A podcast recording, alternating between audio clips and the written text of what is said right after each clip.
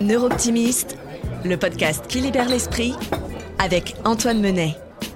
Salut Antoine Salut Julien Heureux de te retrouver aujourd'hui, toujours dans ce même endroit, toujours très sympa, pour parler d'une question qui me taraude là depuis euh, quelques jours en fait. Est-ce que l'argent fait le bonheur? C'est un petit peu ma question du jour. Alors j'entends beaucoup de jeunes, très jeunes d'ailleurs en ce moment, nouvelle génération, qui me disent qu'ils veulent faire un métier euh, à la base qui leur permette à défaut d'être riches, au moins de bien gagner leur vie. C'est quand même désormais un adage qui est de plus en plus euh, courant. Et bon, si possible, sans faire trop d'efforts, ça, euh, je veux pointer du doigt personne, mais c'est vrai que c'est quelque chose que j'entends. Or, bon, moi qui travaille beaucoup dans le milieu du sport, je sais que le sport de haut niveau, ça nécessite de fournir énormément d'efforts, beaucoup de sacrifices. Dans certaines disciplines, ça peut rapporter en tout cas plus que le salaire médian. On va revenir euh, en France, en tout cas au foot, euh, les sports co de façon générale. Mais une fois qu'on a dit ça, qu'il y a des athlètes qui gagnent bien leur vie, on sait d'une part que leur carrière elle est courte et puis que bah, l'argent ça rend pas, en tout cas c'est mon sentiment, pas toujours heureux. Et je vais te donner un exemple parce que c'est un souvenir qui m'a marqué. Ça date d'il y a une dizaine d'années, je crois que c'était en 2012. Reims accueillait un match de l'équipe de France, c'était contre la Serbie je crois. Et donc à l'époque en équipe de France il y avait les Franck Ribéry, les Karim Benzema, enfin toutes les stars de, l'époque. Et ce qui m'avait frappé, eh ben, c'était leur attitude. Alors très gentil, hein, euh, à premier abord très très abordable. Euh, chaque fois qu'on les sollicitait, ils répondaient, mais j'avais l'impression que c'était une attitude un peu factice. C'est-à-dire que j'avais l'impression d'avoir des robots en face de moi qui mhm. n'avaient juste qu'à sourire quand ils voyaient une caméra ou un appareil photo, mais qu'au fond, leur attitude, quand on les coupait un petit peu de l'appareil photo et de la caméra, c'était des clowns tristes en fait. Et, et c'est là que je me suis dit, mais ces mecs-là, ils ont tout, mais ils ont peut-être pas le principal, c'est-à-dire l'épanouissement et le bonheur. Oui, bah, c'est une chouette question. Je pense qu'elle a fait couler beaucoup d'encre et elle a donné lieu aussi à pas mal de recherches, évidemment, euh, en psychologie, parce que euh, c'est une question qui taraude pas mal de personnes.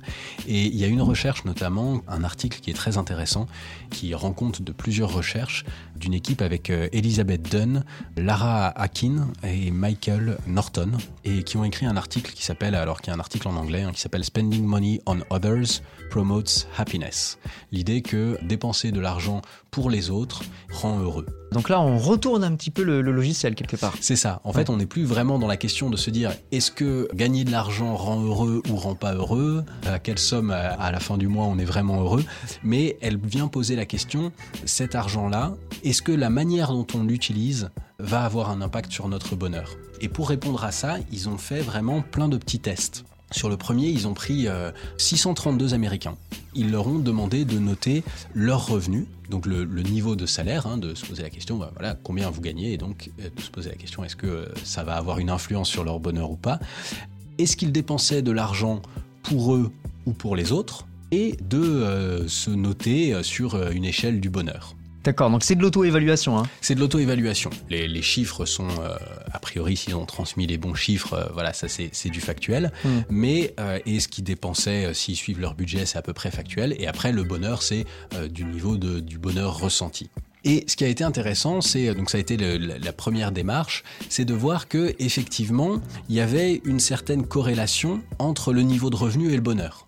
Donc cette idée de se dire, bah oui, effectivement, les gens qui ont euh, plus d'argent semblent euh, être plus heureux. Mais ce qui est intéressant, c'est qu'il y avait aussi une très forte corrélation entre le fait d'utiliser cet argent pour les autres et le bonheur que ça procure. La générosité la générosité. Alors, euh, les deux postes qui ont été demandés euh, dans cette étude-là, c'était l'argent dépensé pour les cadeaux et l'argent dépensé pour les charities, donc euh, les, associations. les dons, etc., ou plutôt voilà caritatifs. Hmm. Les, cadeaux, c'est plutôt ce qu'on fait aux amis, aux voisins, aux proches, etc. Le fait de payer hmm. voilà un petit coup à boire ou ou d'offrir quelque chose de chouette à un anniversaire, mais ça est plus le caritatif. Et donc dans, dans ce premier cas, ils se sont rendus compte qu'effectivement, il semblait y avoir une corrélation entre le niveau, euh, le niveau de revenu et le bonheur, mais qu'il y avait aussi cette corrélation entre euh, la destination et le bonheur. Et ensuite, ils sont allés regarder, ils ont pris euh, un peu moins de personnes, ils ont pris 16 employés d'une entreprise qui recevaient tous un bonus. Alors en fonction, le niveau de, bonus reçu n'était pas tout à fait le même. Mais ces 16 personnes recevaient donc de l'argent en fin d'année de, leur entreprise.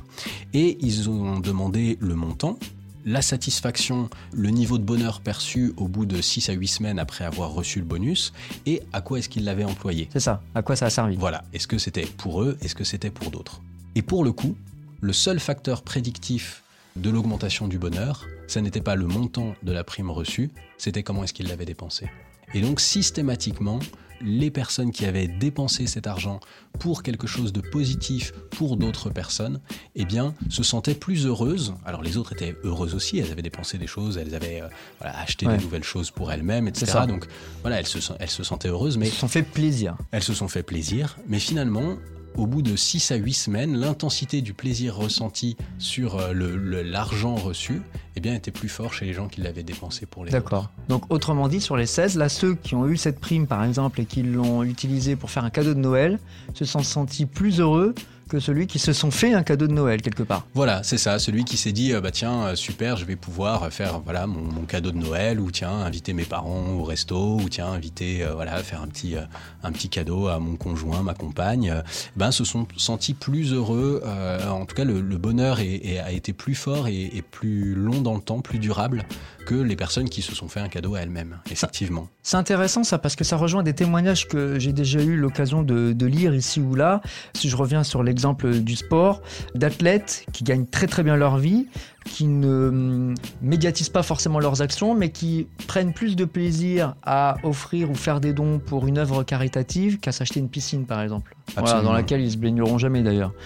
Donc, euh, donc, ça rejoint ça finalement, ça se confirme donc. Oui, tout à fait. C'est vraiment cette idée de, de faire des dépenses euh, qu'on appelle pro-sociales pour les autres qui euh, va déclencher chez nous un sentiment d'accomplissement, un sentiment de bonheur. Et ce qui est assez intéressant, cette étude, cette équipe a terminé par prendre des étudiants et leur donner un matin une enveloppe soit de 5 euros, soit de 20 euros, et de leur dire, voilà, vous devez la dépenser avant 17 heures.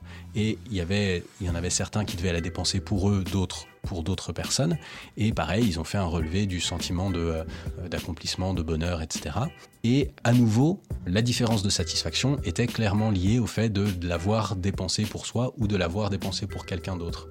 Et ce qui est intéressant, c'est que euh, quand ils ont présenté cette étude à euh, d'autres étudiants l'année suivante ou les années suivantes de la même université, ils leur ont demandé, ils ont présenté la, la démarche et ils leur ont demandé à votre avis quel groupe va être le plus content? Et massivement, les étudiants étudiants ont dit ceux qui vont être les plus satisfaits, c'est ceux qui ont eu le plus d'argent et ceux qui ont pu s'acheter quelque chose pour eux-mêmes.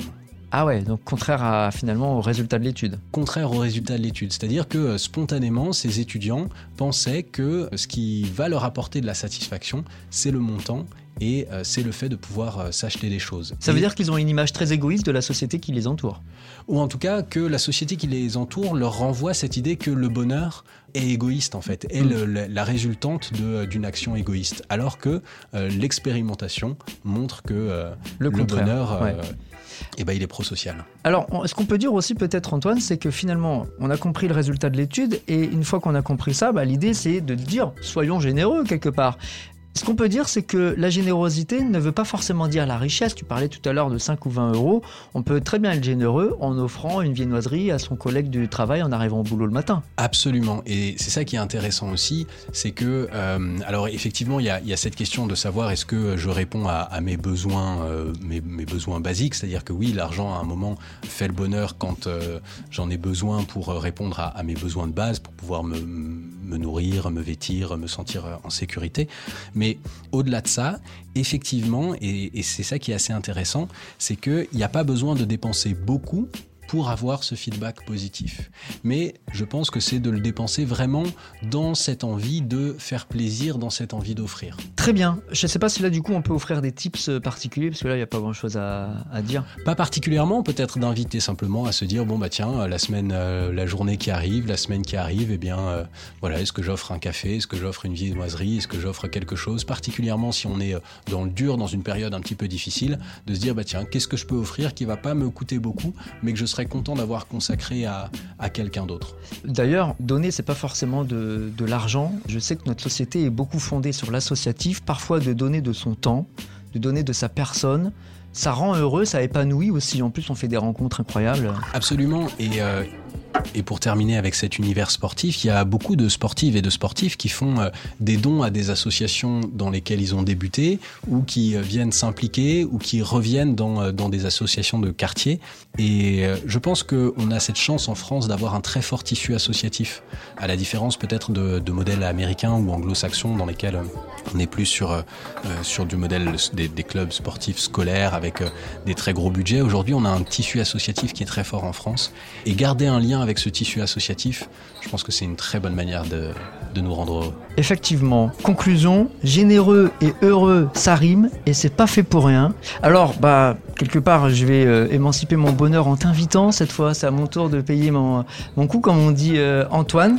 Tu bois ce que tu veux, on trinque ensemble. Avec plaisir. Écoute, euh, là, je me sens cosy, donc t'es Roybos pour moi. C'est cadeau. Chine, Antoine. À la tienne.